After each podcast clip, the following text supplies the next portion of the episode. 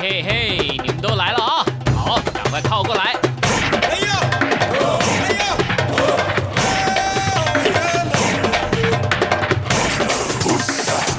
想了解台湾吗？一起来收听《台湾红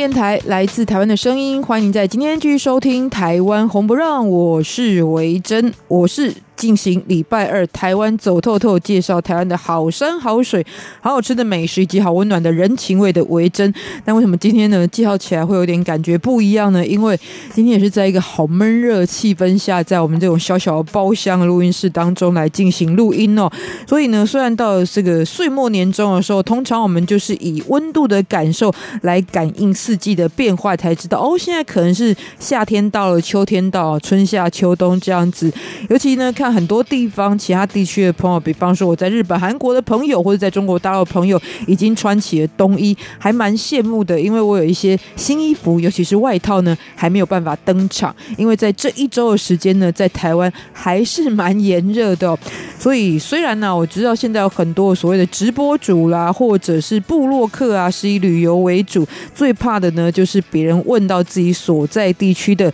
天气的问题，因为每个人体温的感觉不同嘛，尤其如果建议你的话，你真的来到当地造访的时候，可能温度又会变得，所以参考有科学数据依据的这一些应用城市，其实是最适合的。但是还是要跟大家说一下这样的感受，就是我一个处在台湾常年呢，其实是温暖气候的人，都会觉得这样子接近冬天的时候，其实已经还蛮炎热的，也就多多注意，如果你接下来有安排来到台湾的行程，在规划上的一个调整哦。最主要调整就是你的。行李里面，然后可能不需要带非常非常有御寒功能的这一些衣物，或是关注你到来的时间是不是已经有寒流会来了。但即使呢寒流的脚步不来，温度上还没有这么到了岁末年终的感觉。波士上，最近有很多旅游相关的新闻呢，也都已经开始纷纷的公布了，包含呢，其实在今年台北市的跨年晚会的压轴人物呢，也已经公布了。之前呢，其实开始都会陆续请一些在台湾。也很受到欢迎的韩国艺人，比方说呢，在前两年呢有 Rain，那么在今年呢会担任压轴的韩国团体呢就是 EXID 哦。那很多人非常喜欢这个团体，甚至呢不说他们是韩国女团哦，说他们是其实是一团男团哦，因为每一个人个性都很男子汉。总之呢，有很多相关新闻公布，也包含呢维珍所在的这个新北市板桥所举办的，每年会创造非常多商机跟人潮的新北市耶诞。赞成哦，其实呢，现在已经也展开了序幕了。那今天呢，到了板桥，也就是新北市政府的这一块地方呢，基本上都可以看到灯火通明、非常美丽的灯海的景象。所以呢，我现在在这一带地方吃饭啦、走动啊，都会觉得哦，来到了非常浪漫的一个地区哦。好的，不过这是这个在最近年底的新闻，但是在这个礼拜当中有哪一些精选的台湾旅游重点呢？待会再继续跟大家介绍。那么幸福这一站呢，今天要分享的呢，也就。是来到台湾，很多人呢希望去体验到原住民文化的部落行程。今天跟大家介绍是位在于南投县信义乡的地利跟双龙部落。那么其实它开始会形成旅游的风潮，也来自于当地非常特殊而且壮观的曲流地形。把这两个呢曾经一分为二的部落呢，今天又透过交通以及旅游行程上的串联呢，变成一个非常完整的位在于信义乡的原住民文化之旅。节目最后从一首。歌曲认识台湾一个地方，那么台湾很多的地名跟关公有关，但是呢，最有关的其中一个呢，就是来自于台南市的关庙区，而且很多朋友呢，可能来到台湾呢，不管在哪个县市去便利超商，都可以看到一种即食面，叫做关庙面。那么其实来自的地方，也就是台南关庙。今天透过来去台南这首歌曲，一起来跟大家认识这个地方。现在进行的就是本周台湾旅游新闻。好，首先要介绍的就是跟台南有关的新闻哦。那么当地的市政府交通局呢，就以麻豆转运站这个空间设置了一个大台南公车故事馆，深入介绍的呢就是台南的公车发展以及连接在地的这些历史故事的部分。那么在这个故事馆当中，就展示了很多早年实际使用的文物，比方说呢，有古早的售票亭、座椅、车票、下车铃、站牌、路线牌，总之呢。从搭车啦，然后呢到进出啊，然后到车子本身的文物呢，保存而且整理的相当完整。这里还有全台湾唯一的一座旧式的公车转运台的食品，也成为了这个故事馆的镇馆之宝哦。同时呢，透过文字跟影像，就罗列从日本时期开始一直到现在的当地公车发展的一个转变。那故事馆所在地呢，就是在台南的麻豆转运站，其实也是台南市第一座结合了市区客运。跟国道客运的综合转运站，也就是你要往其他县市，或者呢要搭乘台南市在地的接驳公车，都可以在这边搭乘。建筑本身呢，也曾经获得了建筑原野奖，还有卓越建设奖哦。当然呢，很多人其实来到这栋建筑，最主要就是转运的功能。可是事实上，在二楼有这样一座故事馆，所以将来如果有机会大家来到南台湾前往台南，而且呢就透过麻豆转运站来转运的话呢，也可以来到这个故事馆来参。参观台湾的旧日风情。再说到呢，有传统也有创新，这是位在于高雄的捷运哦，为了推出智能化跟自动化这样的一个营运的目标服务呢。同时迎接高雄捷运迈入通车的第十年，所以呢，也就特别推出了这个以科技研发所诞生的一个有非常可爱名字的机器人，叫做高捷萌波波。高捷萌波波，你知道这年纪念那么可爱的名称，其实自己内心也会有点不好意思的感觉哦。总之呢，会让大家记忆很深刻，当然呢，也让大家不要觉得这是一个冰冷的机器而已，所以有这么可爱的名称。那么正式进驻的呢，就是位在于高雄捷运的巨蛋站上线服务，那目前配置的其实有两座的服勤的机器人，他们有不同的名字，一个叫做杰夫瑞，一个叫杰西卡，也就是把。洋文的名字啦，哈，Jeffrey 跟 Jessica 呢改成捷运的捷。总之，旅客可以透过对话的模式呢，来获得车站还有它的营运以及周边呢，包含旅游等等的相关资讯之外呢，其实他们也会收集跟使用者互动之后的数据来分析，将作为未来营运调整，可以这个在服务设施上面越来越好的一个相关依据哦。所以大家如果有机会呢，造访这个巨蛋站呢，就可以来看这个有。尖端科技的机器人就是高杰蒙波波，一个叫做杰弗瑞，一个叫杰西卡，他们算是夫妻吗？还是兄妹档？总之呢，是一个高杰最新推出的服务。好，再说到呢，其实这是在高雄的鼓山区有一个让大家还蛮惊讶变成热门景点的地方，它就是溜滑梯。大家觉得溜滑梯有什么了不起的呢？但现在啊，其实包含像天空步道啦，很多的这样子一个属于公共服务的设施，只要多花一点巧思呢，就可以创造不一样的一个意象，那也就会成为呢很多人喜欢造访的景点。像在美国洛杉矶呢，就有一个又高又长的溜滑梯呢，甚至世界各国旅客都会来到当地造访哦。不过事实上呢，现在高雄的鼓山呢，也有这样子一座，其实成为了众人来到这边排队，然后呢，想要去体验的溜滑梯，就是位在于鼓山区，也就是接近高雄港这个区域的哈马星溜滑梯。这是全台湾第一座呢，穿越了清朝、日本时期以及战后三个时代的溜滑梯。就是溜了会穿越时代吗？并不是哦，而是你在这个溜滑梯行进的过程当中呢，它利用高低差山坡地势。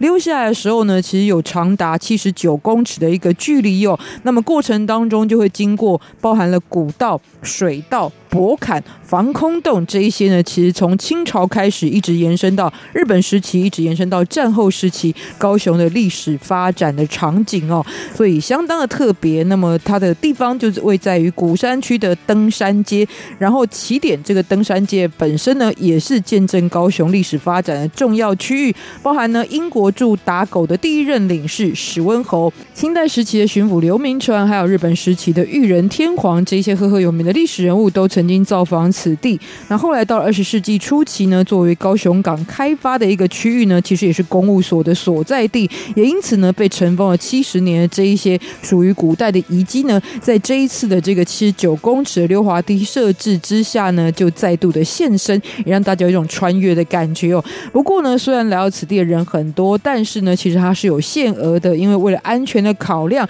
每天只提供六百个体验名额。那么现场也提供专用的滑板，开放的时间两个时段，包含了早上的八点半到中午十二点，以及下午的一点半到下午五点半，六百名额满为止。那其实，在台湾呢，有很多这个非常知名的溜滑梯，在各地呢都变成了亮点。比方说呢，我现在知道台北车站附近呢有一个书店咖啡厅，叫做奥罗莫，然后在咖啡厅里面就设置了一个溜滑梯，所以呢，你可以看书用餐到一半起来呢，来溜滑梯活动一下筋骨。那另另外呢，比方说在新北市瑞芳，很多人会前往当地的九份哦。可是，在瑞芳这个地方联动国小呢，是一座依山傍海建造的学校，里面呢就有一座非常长的溜滑梯，高达两层楼。据说呢，原本是为了这个防灾疏散的时候所兴建，不过呢，后来变成了让学生可以在放学之后更快回家的一个通道哦。那如果只有这样，当然不足以吸引人。最主要的就是在溜下滑梯的时候呢，你所见到的景色是在当地非常著名的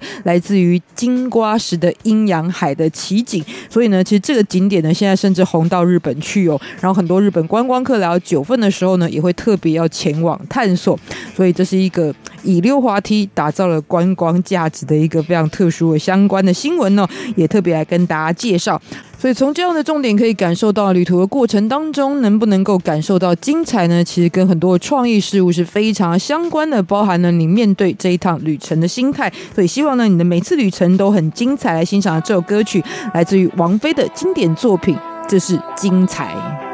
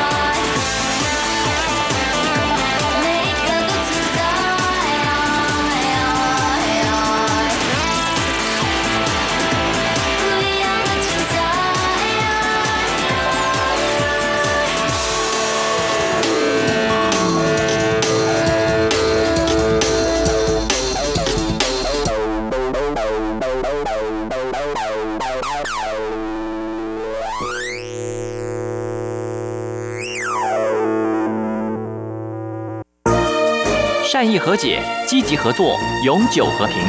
行政院大陆委员会与您携手共创美好的未来。大家好，我是光良。你先收听的是中央广播电台。我要祝大家很多很多的希望都会实现。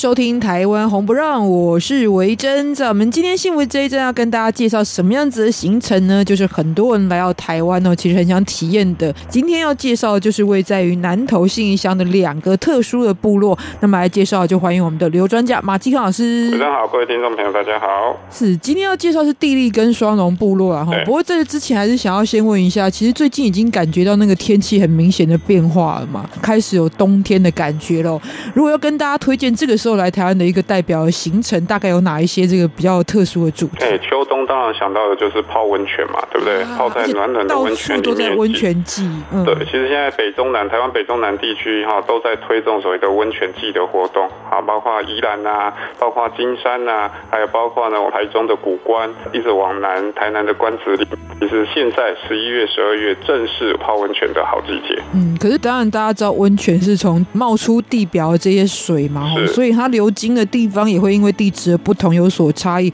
北中南东大概有一些什么样不同的特质？呃，一般来讲，在台湾主要的温泉还是以碳酸氢钠泉为主啊。不过像在阳明山呐、啊、金山呐、啊，还有北投这个地方，啊，会有所谓的硫磺泉。啊，可是呢，它的一个泉质跟一般我们碳酸氢钠泉在泡汤的感觉，甚至是疗效都会还会有一些不同的地方，嗯，就闻起来有一点点瓦斯味，对对对，但是这样因为它是硫磺泉这个一个特色就是哦。好，那所以呢，秋冬的时候来到台湾可以进行的行程，其实也不用我们推荐呐、啊，这些热门的点早就已经排了很多人。对啊，那除了泡温泉之外，第二个就可以到台湾比较高的地方，大概海拔两千公尺以上，这时候其实也是秋天景色非常棒。台湾还是有本土的这些枫叶，各种各式的颜色都有。我一直觉得秋天哈，秋冬季。节是台湾最美丽的时候，你不要讲在山上哈，在平地，你看到最近不管都市或是在这个高速公路沿路，你都可以看到满山遍野的那个红还有黄，啊，原来是台湾栾树开花跟结果的这样子一个颜色，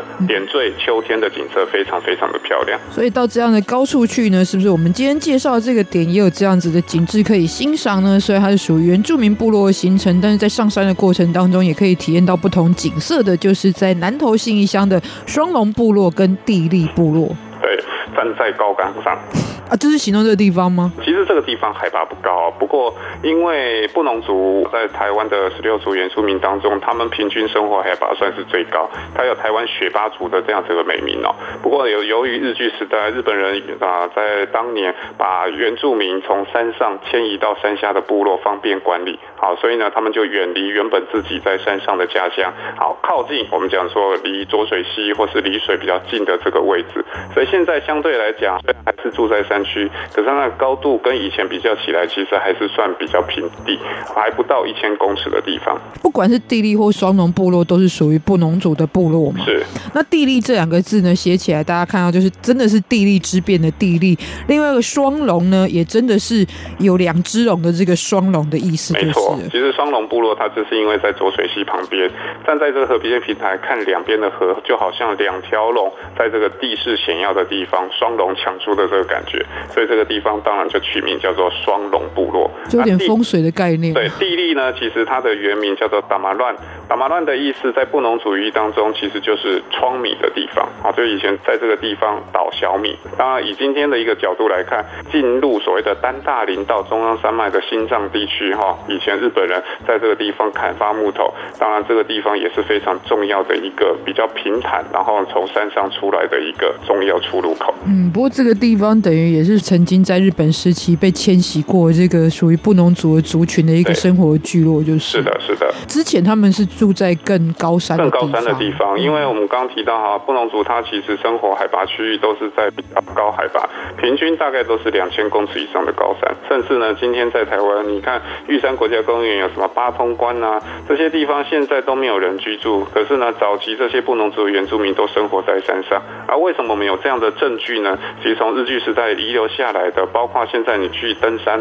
啊，在山上还看到很多以前日据时代警察驻在所的遗迹。这些驻在所其实就提供非常好的证据，因为布农族的部落在这边，好，日本警察为了就近看管，所以通常都在布农族的部落周围就是设了驻在所，海拔两千多公尺的地方，各位想看设派出所到底有什么用途？其实就是就近看管这些所谓的原住民，啊，尤其布农族、泰雅族，好，这都是在日据时代让人闻之上胆的一个高山族群。嗯，那所以特别迁徙到这边来，就等于是一个集中管理的概念，就是了。但是其实像这样的部落形成，在台湾也有非常多不同的规划嘛。然后有一些的部落，其实它真的后来专门打造这样子一个整个村落，都是让大家观光的一个重点哦。有一些的朋友又非常喜欢体验，就是完全自然的，没有观光介入，可是呢，可以反而让你更深入他们真实生活的一种部落形成。在当地是比较属于哪一种类型？嗯，其实当地的路是比较小的，所以像一般的这个游览车啊、大巴车，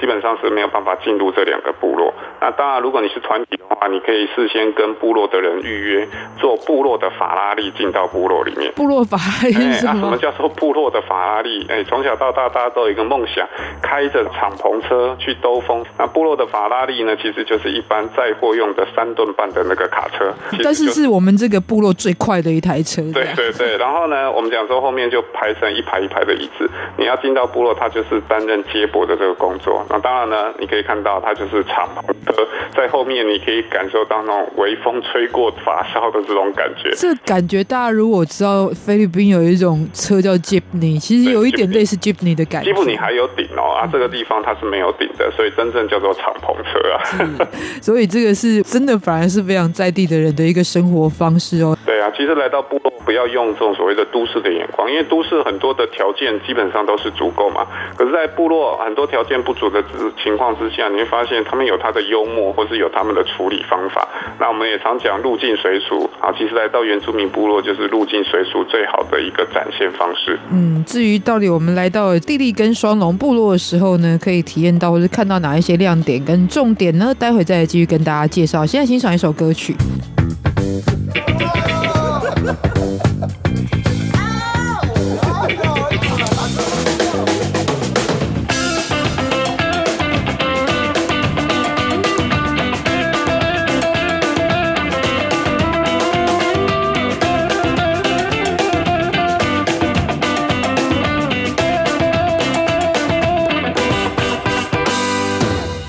起来，我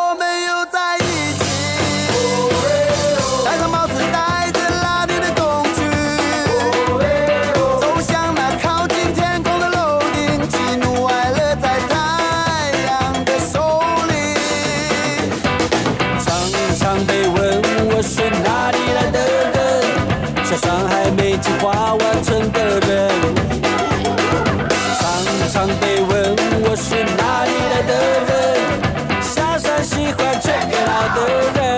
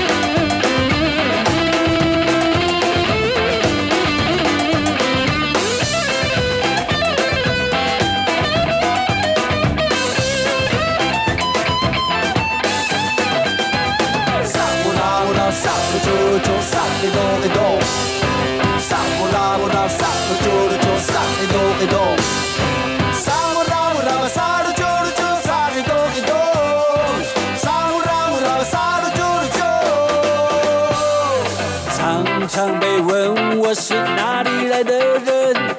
中央山来重感情的人。常常被问我是哪里来的人，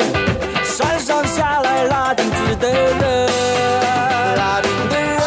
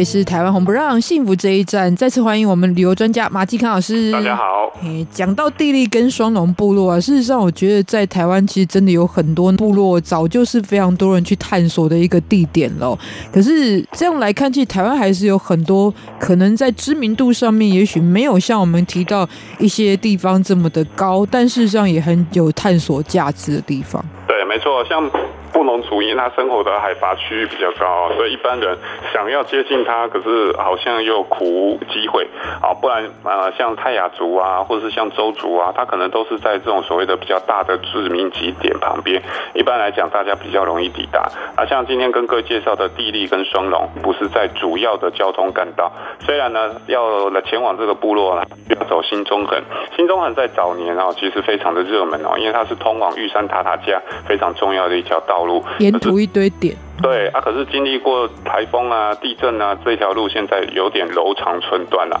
这个季节算是比较旺季的时候，因为往里面开有东埔温泉。那东埔其实也是布农族生活的一个部落。那东埔温泉的关系，好，再加上以前的八通关古道也从这个地方经过，大家会来这边。可是大部分也都是去东埔泡个汤，走走八通关古道，其实就离开了。好，不过顺着浊水溪一路往上游来走，好，也就是经过双龙跟地利部落，哎。其实你会发现，这是另外一个让人眼睛为之一亮的世外桃源。因为沿途虽然有很多的这个部落，可是你会发现这些部落的生活受到汉文化的影响非常非常大。在这种所谓的崇山峻岭当中，小路弯弯的地利跟双龙，还保存着比较多布农族传统的这些文化啊跟生活方式。而且光是景色就很吸引很多人去探索。因为，在双龙这个地方就有双龙瀑布，对，双龙瀑布。所以很多人是因为来看景点，结果后来。才发现哇，有这么多的这个原住民文化的重点可以体验。对啊，这边有自然风光，也有人文风光。自然风光，因为它是在浊水溪上游的地区，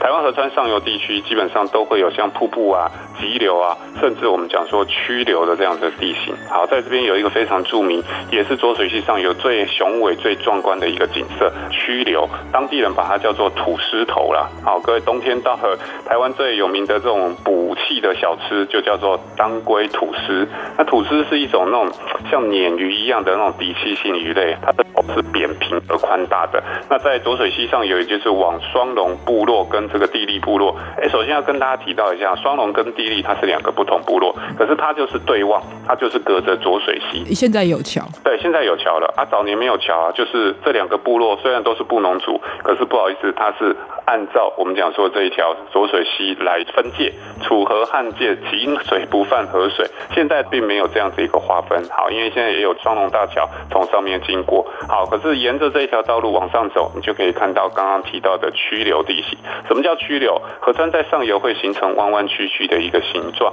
好，从以前地球科学跟各位谈到的水流经过比较冲击，而且呢水流比较快速的地方，这边会形成比较陡峭的山壁，这个叫做冲击坡。另外对岸的部分呢，因为夹带泥沙，在这个地方因为流速减缓而慢慢的堆积，形成了比较缓的，叫做缓走坡。而台湾又是板块交错的位置。菲律宾海板块、欧亚大陆板块在这个地方不断的推挤，所以呢，地壳上升之后，原本在河边的平台沙地被抬升起来，就形成断丘地形，或是叫河阶台地。这河阶台地也是现在包括双龙部落、地利部落，其实这都是地适合人居住、适合农作物种植的地方。所以呢，这也可以见证台湾地质演变的一个过程。我觉得很特别的是，像我那种比较通俗的方法来解释哈，因为地质课可能有些。人消化不良的状态，它就很像是一条河流，中间放了一个馒头的概念。我们现在看到这个，刚刚老师说的土司湾这个地方，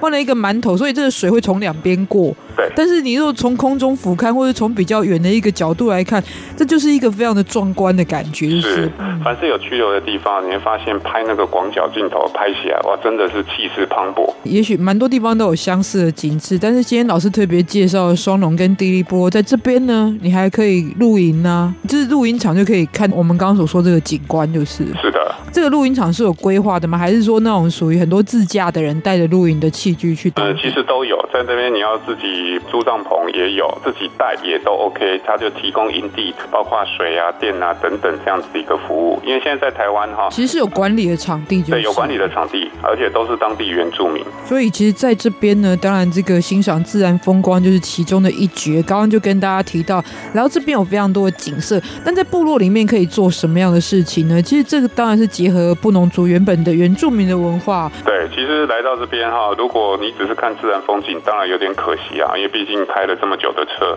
来到这边，这两个部落都是布农族，当然要了解布农族的文化。现在其实经过社区改造之后，您发现这两个部落的墙上用这种所谓的有点像胶纸陶，好或者是马赛克拼贴，把布农族的一些神话传统的故事，比如说射日英雄的故事啊，百步蛇复仇的故事啊，家猪山猪由来的故事啊，透过这样的拼贴呈现在墙上啊。当然，如果你有兴趣找一个导览解说员帮你整个做导览，你会。更了解。我从一个旅客的角度来问好了，好，那这样有两个部落，一般都会两个一起玩吗？呃，一般都会一起玩，因为不远嘛。我，那我到底要先去双龙，还是先去地利，或者我要找地利的导游，还是找双龙的导游？都没有问题。好，其实不管双龙、地利，以前会有所谓地域上面的分隔，现在两边的部落基本上就像一家人一样。好，所以不管你在先玩地利，或者先玩双龙，或是你找双龙部落的导览，或是地利部落导览，基本上都没问题。而且呢，在地利村这边还有一个叫打马峦，因为刚刚提到地利的旧名就叫打马峦，打马峦的意思就是聪明的地方。这边还有一个文化舞蹈团，这个文化舞蹈团啊，很可厉害了，因为据说呢，大陆的这个导演张艺谋，好也曾经呢跟他们一起合作，而且呢到海外去做不同的展演，让很多的外国人更了解台湾布农族。因为布农族呢最有名的就是他的八部合音，哇，这个其实在全世界的音乐好也是独一无二。我昨天才看到，其实它算是打破人类极限，因为合音有它的限制，可是它是打破人类极限的一种音乐的呈现。对，而且很多人以为合音是从西方传到东方，可是呢，布农族的八部合音打破了这个说法。原来早在千年之前，布农族就已经发展出这种非常复杂的复式合影，领先欧洲非常久的时间。嗯，所以到底到我们这个两个部落当中，有没有机会可以欣赏到这样子一个属于文化上的呈现呢？待会再继续跟大家介绍。这里再欣赏一首歌曲。那刚刚既然老师有点播《站在高岗上》，我们就一起来欣赏这首经典歌曲。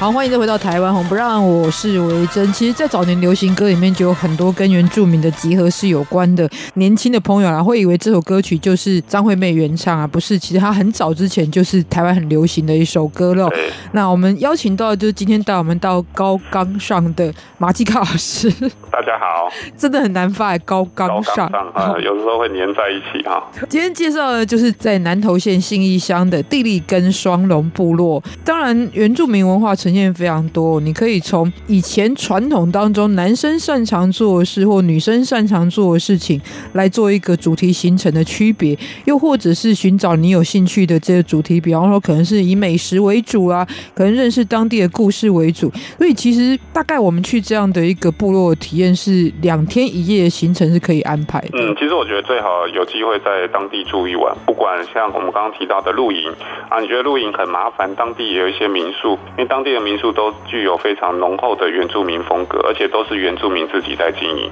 晚上呢，可以从他们的口中哎了解到更多有关于部落的故事，还有包括当地的一些传说。我觉得其实也是来到这个地方，哎，多跟当地人交谈非常重要，多多体验的机会。嗯，那像一般来说，如果对他们的文化完全不了解的话，老师大概推荐几个在当地可以体验的布农族的这个文化主题。当然，我觉得你来到这边，你还是要做一些功课了。可是呢，因为毕竟是不同的文化，最好的，如果你完全没有想法都没有概念，其实你找当地的这些民宿哈，因为除了呢，它通常都有包套的行程。民宿的主人除了提供包括晚餐，好就是餐食的一个提供之外，还包括住宿的提供，然后甚至呢，他也可以带着你到部落啊，包括像我们刚刚提到的土石头曲流啊，还有包括呢这个双龙瀑布啊，这些都可以由当地的这个民宿业者带着你，因为他其实也有这种包套的行程。如果你礼拜六、礼天、礼拜天来的话，还可以免费欣赏刚刚提到在地利村达马兰的文化舞蹈团，每个礼拜六、礼拜天下午两点钟都有维持一个小时的所谓的文部落文化表演，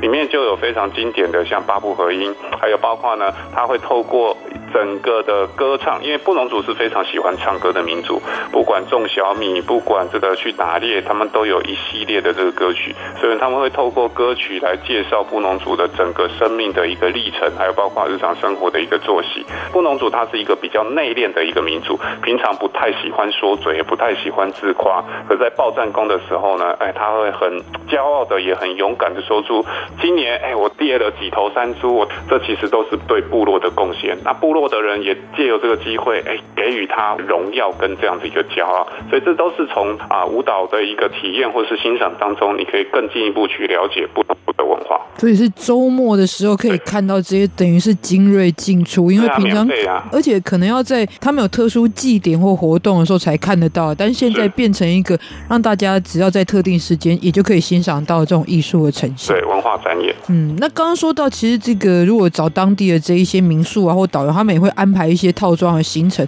不过行程里面可能会安排做哪一些事情？目前来讲，我知道的哈，在地利好像有这种所谓的皮雕，还有包括木雕，看他们目前所发展的一个状况，甚至喜欢也可以跟他们购买。不过光是那两天一夜住在当地，最近其实它也变成一个慢慢的非常多人知道的行程，就是在南投信义乡当中的地利跟双龙部落，非常推荐给大家，有机会也要去体验。今天也感谢我们马继康老师，谢谢，拜拜。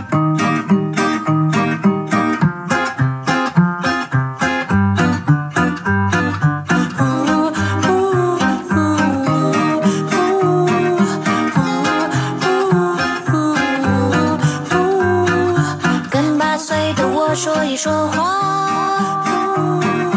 别害怕，你一直要搬家。对新同学要打开心房，把寂寞当成力量，别扮丑小鸭，跟十八岁的我聊聊天。那一年你考上了大学，认识张雨生，爱上音乐。梦想的喜悦，勇敢又好变。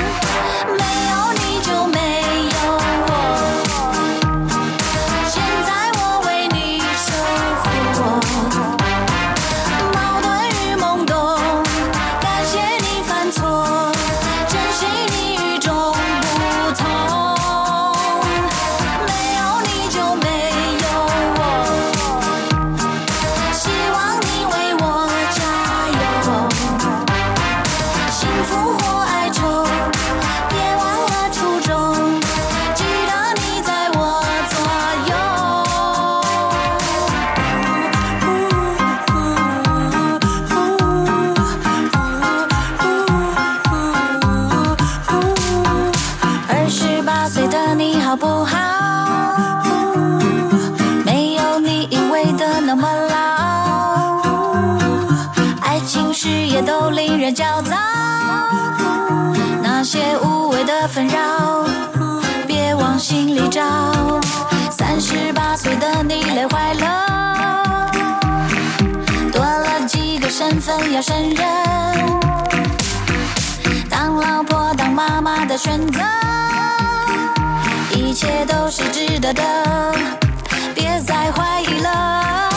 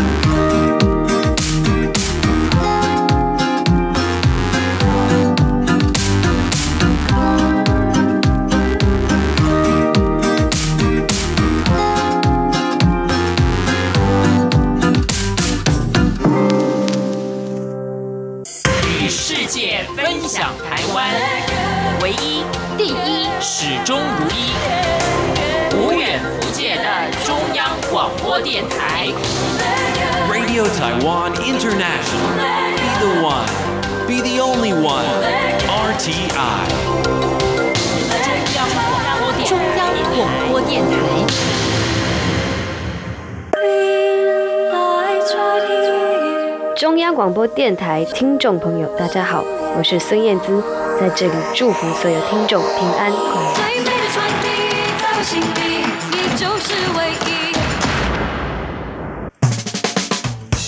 您所继续收听的节目是《台湾红不让》，我是维珍。在我们今天旅游放大镜，从一首歌曲认识台湾一个地方。那么要来欣赏的是由于天龙所演唱的台语歌曲，叫做《来去台南》哦。模式上呢，我觉得这歌名非常有趣哦，因为这个在早期呢，有一首就是沈文成先生所演唱的也是台语歌曲，叫做《来去台东》。走红之后呢，好像延伸了很多以来去作为主题，然后介绍当地物产。啊，特色这样子的歌曲哦，其中呢，来去台南，当然说到就是台南在地的这些生活的文化风貌。那我们介绍呢，就是在当中也出现的台南市的关庙区。好，在节目最一开场，我们有说到关庙现在很引起注意呢，也来自于哦，就是有很多的朋友呢到台湾采买伴手礼的时候，特别喜欢呢，就是吃，就是购买这种即食面哦，回去就可以很快的煮好。然后呢，其中你经常会在这些卖场看到陈列非常多，也就代表卖的非常好的其中一项就是关庙面，因为嚼起来非常有劲。那它的出处呢，就是今天我们要介绍关庙这个地方啊。可是为什么很适合来？这个制作面呢，待会再跟大家说，先卖个关子哦。其实先了解到呢，它在地的一个历史文化的发展呢，最初过往是由原住民平埔族、西拉雅族、新港社所在的一个开垦的区域。到了明朝时候呢，就有汉人经由台江内海进入到此地开垦，而且很快的就因为水利的便利性而形成了聚落。那么到了清代呢，移民就在这边设立了山西堂，主要祭祀的就是。关圣帝君，所以祭祀关圣帝君的庙宇，后来呢就延伸出来，变成了在地名上的一个说法。那最早期呢是称为庙街，或者是关帝庙街。久而久之，后来到日本时期呢，就把地方改制作为台南厅的关帝庙之厅，而成为地名关庙的由来。所以关庙呢，你可以写作关公的关，不过呢，也有一些人以前把它写成这个当官的官哦，因为的确啊，就是早期在明郑时期呢，来到台湾的这一些明郑的官员是非常非常多。不过今天正确的学写法呢，就是关老爷的关这个字是没有错的。那么以地理环境来看呢，其实它是一个曾经竹林相当丰盛产出的一个地区，所以呢，在清朝时候开始呢，就以这个地方特色的产物作为工。工艺的制品制作呢，像是竹子跟藤有关的这一些编织品呢，其实逐渐发展就成为当地最大获利的产业之一。所以呢，曾经在关庙这个地方呢，有一个美称，被誉为是藤器王国。那么，虽然现在看到很多现代化制作方式，可是真的追寻它的历史呢，也最少有三百多年的一个过程了。而当地的自然环境呢，所以在以前也延伸出了这关庙三宝，就分。别是蔗糖，也就是大概在日本时期开始，在临近因为成立了糖厂发展出来的产业，就是制糖。但另外两个呢，就是跟竹跟藤有关的，就是细竹工还有藤器。不过今天呢，因为产业的转变啦，所以虽然还是有关庙三宝，可以发现呢，时代转变的截然不同的三宝，已经变成了凤梨、绿竹笋，还有关庙面。不过呢，其实现在不一定到当地，在台湾很多的超商都可以买得到关庙面呢。为什么会这么受到欢迎呢？你知道，能够铺点在这么多地方，也代表买的人非常多，所以消费市场相当的广大。那受到欢迎的原因呢，就是我们都不喜欢吃烂烂的面嘛，希望吃起来是有嚼劲的、有弹性的。那关庙面呢，其实煮了很久也不容易变烂，还是能够维持弹性，而能够创造这样的面的品质，也跟当地的自然特色是有关系的。就是南台湾本来呢日照就非常充足，而且时间呢是蛮长的，再加上不常下雨，所以诞生了这一项名产呢。而且即使作为这个庶民美食的食材，可是呢也经常能够在地方的这一些祭祀啊或宴客的场合上看到。所以即使价格便宜，但是呢仍然是被视为非常珍贵的一项食材哟。除了吃关庙面之外呢，来到这个关庙当地还要造访的几个景点呢，跟大家推荐哦。第一个推荐的就是山西宫，其实也就是来自于关庙发展的起点，主要就是祭祀武圣关公的庙宇，至今已经有超过三百多年的历史。那最初呢是在明郑时期，汉人就从台南安平一带沿着溪流来前往到当地，而且为了祈愿呢能够发展顺利平安，所以是从非常简陋的土屋开始呢搭建奉祀的。而后呢在水利丰沛的这样子一个助力之下呢，很快的关庙就沿着庙庙宇发展出了聚落，因此山西宫呢也在这个人们慢慢富裕起来了。所以呢有几次的重修，然后就成为今天所见到的恢宏模样。当然也是呢三百多年来关庙地区的居民共同的信仰跟生活中心。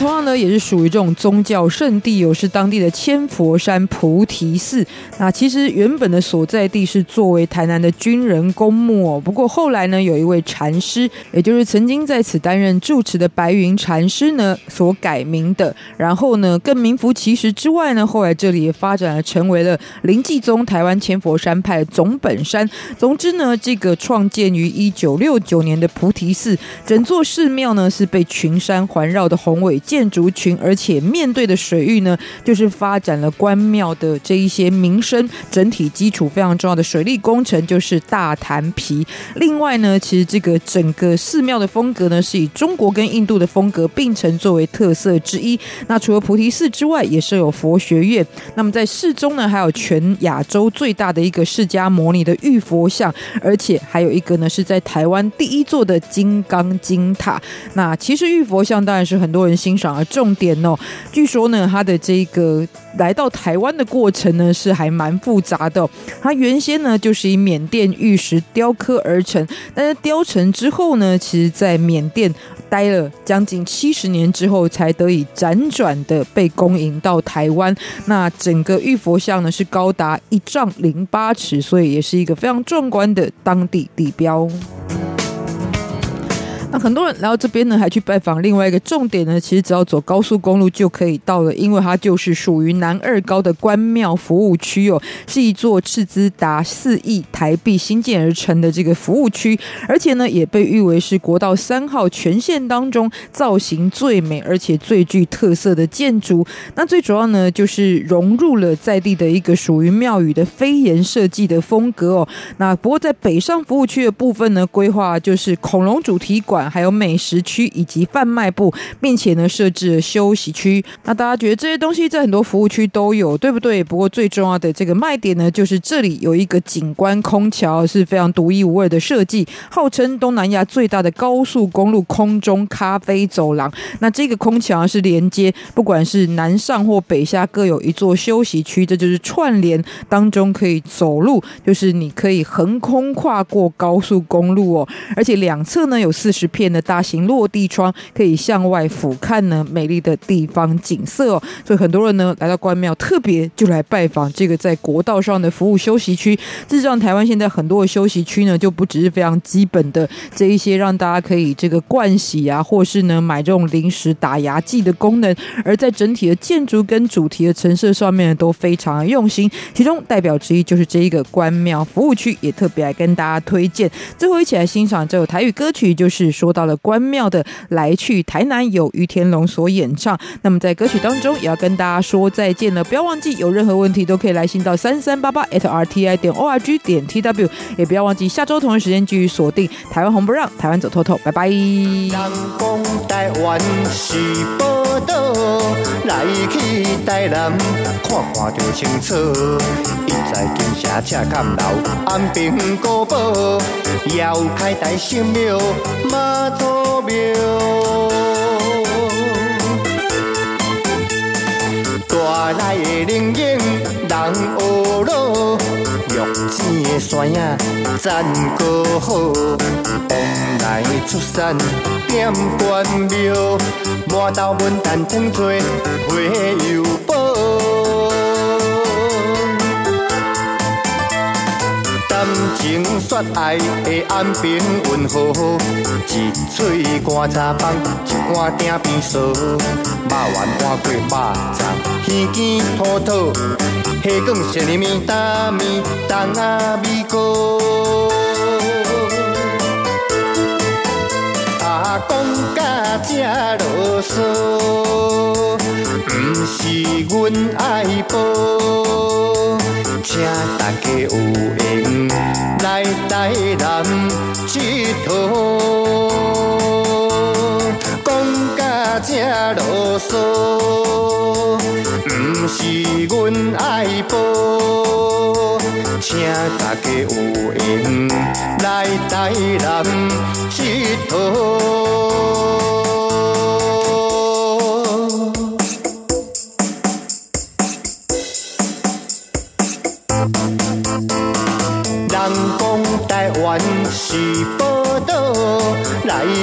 台南看看就清楚。一在金城赤崁楼，安平古堡，遥开台神庙，妈祖庙。大内的灵应人学路，玉井的山影赞歌好，往来出山点关庙，满豆文旦糖做花油宝。情说爱的安平温和，一嘴干茶饭，一碗鼎边烧，肉圆换过肉粽，耳根土土，虾卷小米面担面，东仔米糕。啊，讲到才啰嗦，不是阮爱播，请大家有闲来台南佚佗，讲甲正啰。